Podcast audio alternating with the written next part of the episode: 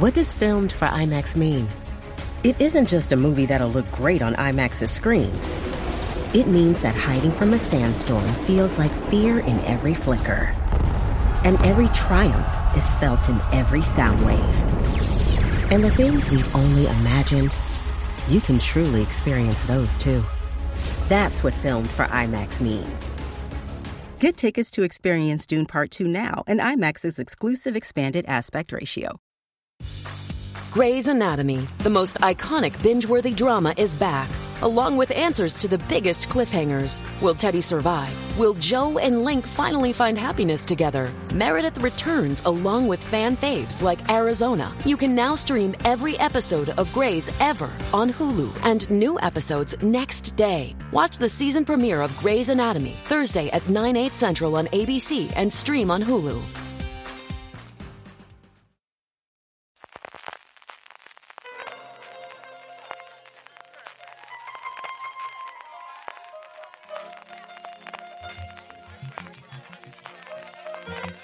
Estás escuchando Fuera de Series con CJ Navas. Bienvenidos a Streaming, el programa diario de Fuera de Series en el que un servidor, CJ Navas, te trae las principales noticias, trailers, estrenos y muchas cosas más del mundo de las series de televisión. Edición del martes 7 de febrero con la voz bastante recuperada, desde luego espero sonar un poquito mejor que ayer. Antes de que vayamos con las noticias, que hoy tenemos muchas y bastante variadas, permíteme recordarte que ya puedes comprar en nuestra tienda, en la tienda Fuera de Series, en fuera de series.com barra tienda, la tienda para grandes fans de las series de televisión. Como ya sabes, desde la semana pasada, además de productos con la marca Fuera de series y la primera colección de tazas seriéfilas, ya puedes comprar figuras Minix con licencia oficial de Netflix. Tienes figuras de tus personajes favoritos de Stranger Things, La Casa de Papel, El Juego de Calamar o The Witcher, modeladas con tecnología 3D que permite captar los rasgos físicos y de personalidad más característicos de cada personaje. Pásate por fuera de series.com barra tienda, que seguro que tenemos algo que te gusta. Arrancamos con un poquito de follow-up. Ayer os decía cómo AXN el 1 de marzo traerá completa daños y perjuicios, Damages de nuevo a España. Pues bien, en el grupo de Telegram, CR en concreto, me recordaba que la serie está completa disponible en streaming en Disney Plus. Así que una buena razón para que os unáis a nuestro grupo de Telegram, telegram.me barra fuera de series, si todavía no lo habéis hecho, para estar informadísimos al instante de todo lo que acontece y poder charlar con más de 1500 personas que forman el grupo diariamente de series de televisión. Por otro lado, recordaros que hoy, a partir de las seis y media, en la sede del Instituto Juan Gilalbert de Alicante, en la Casa Bardín, en la calle San Fernando número 44, tendremos el primer encuentro del ciclo Mi episodio favorito que ha organizado la Gilalbert junto a Fuera de Series, con la presencia de los co-creadores de Luimelia, Borja González Santolaya y Diana Rojo. Si os podéis acercar, veniros, que nos lo vamos a pasar muy bien, y si no podéis desplazaros, podéis seguirlo directo en streaming y hemos creado un enlace dentro de Fuera de Series para que sea fácil de seguirlo, que es fuera de series.com barra Luimelia. Vamos ahora ya sí con las noticias y arrancamos con Showtime. Si la semana pasada fue la de la limpieza entre cancelaciones de series y retiradas de catálogo, esta es la de los nuevos proyectos. Y es que el nuevo jefe desde el pasado octubre de Showtime, Chris McCarthy, ha presentado ante los medios su nuevo plan que es repetir el éxito que tuvo con Yellowstone. Él fue el ejecutivo al mando de primero la serie original y sobre todo de la expansión posterior del universo de Taylor Sheridan, con alguna de las principales series que tiene o ha tenido Showtime en los últimos años. Por un lado, a partir de su serie más longeva en la actualidad, Billions se estaría preparando hasta cuatro spin-offs.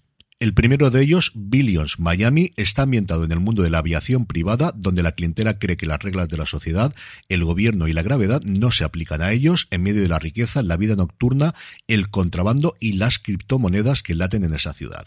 De Miami saltaríamos al Reino Unido para el segundo spin-off, que se llamaría Billions Londres, que nos acercaría al mundo de las finanzas en la City londinense, algo que ya está haciendo, pero que muy bien Industry, que es una serie que me ha encantado especialmente en su segunda temporada, como ya sabéis. Y luego tendríamos Millions, que presentaría a distintos aspirantes a magnates financieros de treinta y tantos años, haciendo lo que sea necesario para triunfar en Manhattan.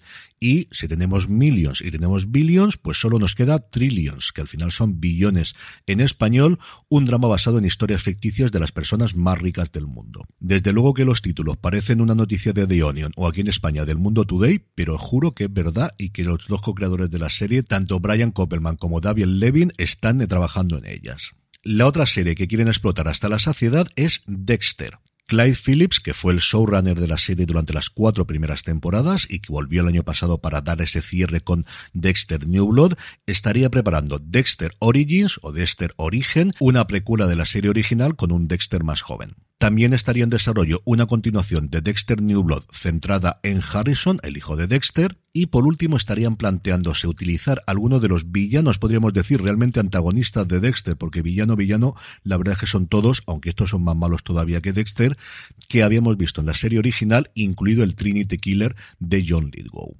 Y la otra serie con la que a Showtime le encantaría montar un universo como va a hacer con Dexter y con Billions sería con Homeland, pero aquí tienen un problema y es que la serie no es suya, la produjo en su momento 20th Television, que ahora forma parte de Disney, así que lo que han decidido es comprar los derechos de adaptación de la serie francesa Le Bureau, llamada aquí en España Oficina de Infiltrados y que ha tenido ya cinco temporadas, y adaptarla bajo el nombre de Department con George Clooney como productor ejecutivo y director de la misma para que veáis que no os miento, que lo que ellos querían era Homeland y se han tenido que conformar con esta adaptación, esto es lo que ha dicho McCarthy en la presentación.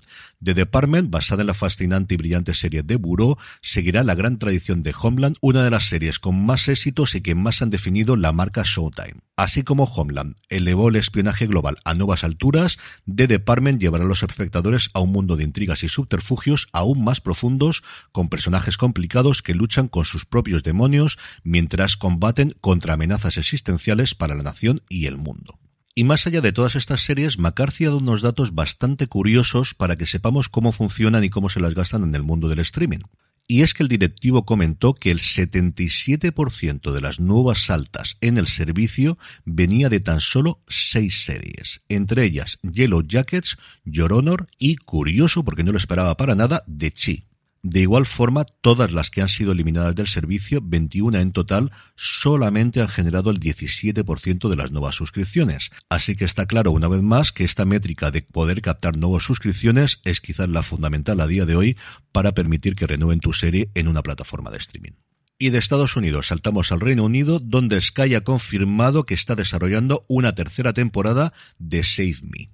La serie está producida por World Productions, la productora detrás de Line of Duty. Ganó por su segunda temporada el premio BAFTA a Mejor Serie Dramática en el 2021 y está protagonizada por un elenco absolutamente espectacular con Lenny James, Stephen Graham y Suran Jones. Es una serie que en su momento tenía Sky aquí en España y espero fehacientemente que esta es una de las que dé sentido a ese Sky delante de Sky Showtime y venga a España dentro de la nueva plataforma. Y así de paso recordamos que seguimos sin noticias de cuándo llega Sky Showtime a España. Pasando a España, Disney Plus ha anunciado el comienzo del rodaje de su nueva serie Invisible, inspirada en la novela de Eloy Moreno.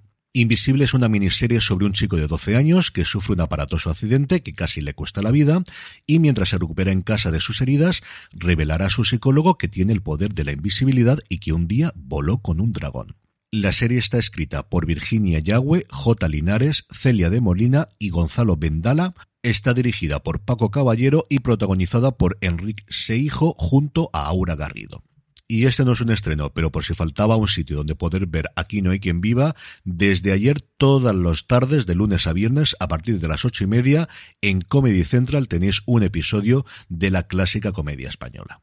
Y por último, HBO Max ha anunciado que adelanta dos días la emisión del quinto episodio de The Last of Us, así que si os habéis quedado con el cliffhanger del cuarto episodio así así, no vais a tener que esperar tanto. Se estrenará en Estados Unidos el próximo viernes 10, aquí nos llegará el sábado 11 y esto es así fundamentalmente porque el próximo domingo es la Super Bowl y aunque se mantenga la fecha de emisión en HBO en el canal lineal, pues en HBO Max tiene esta flexibilidad y si pueden emitirlo unos días antes y evitar el enfrentarse directamente con la Super Bowl, pues desde luego para que veáis hasta HBO con The Last of Us no quiere enfrentarse a ese monstruo que es la Super Bowl. Para que veáis lo que se mueve en la Super Bowl, un pequeño apunte. Fox, que es la encargada por turno de emitir el partido este año, ha anunciado que ha vendido todos los huecos que tenía para anuncios durante las tres horas y pico que va a durar la cosa, en una horquilla de precios que ha llegado hasta los 7 millones de dólares por un spot de 30 segundos.